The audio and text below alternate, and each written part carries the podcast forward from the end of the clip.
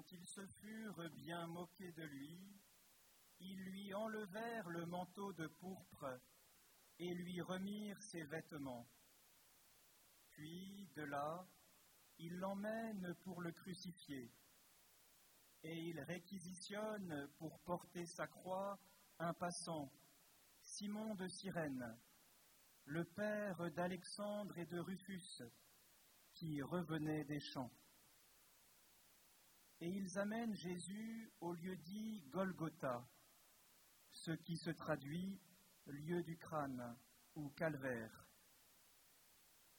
Il lui donnait du vin aromatisé de myrrhe, mais il n'en prit pas. Alors il le crucifie, puis se partage ses vêtements, en tirant au sort pour savoir la part de chacun. C'était la troisième heure, c'est-à-dire neuf heures du matin, lorsqu'on le crucifia. L'inscription indiquant le motif de sa condamnation portait ces mots Le roi des Juifs.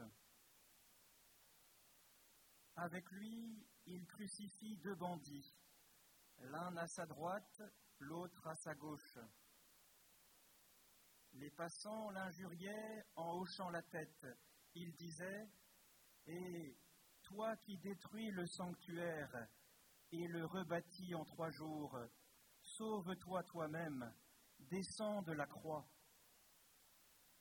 De même, les grands prêtres se moquaient de lui avec les scribes, en disant entre eux, Il en a sauvé d'autres, et il ne peut pas se sauver lui-même.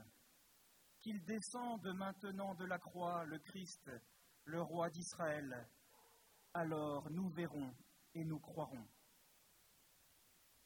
Même ceux qui étaient crucifiés avec lui l'insultaient.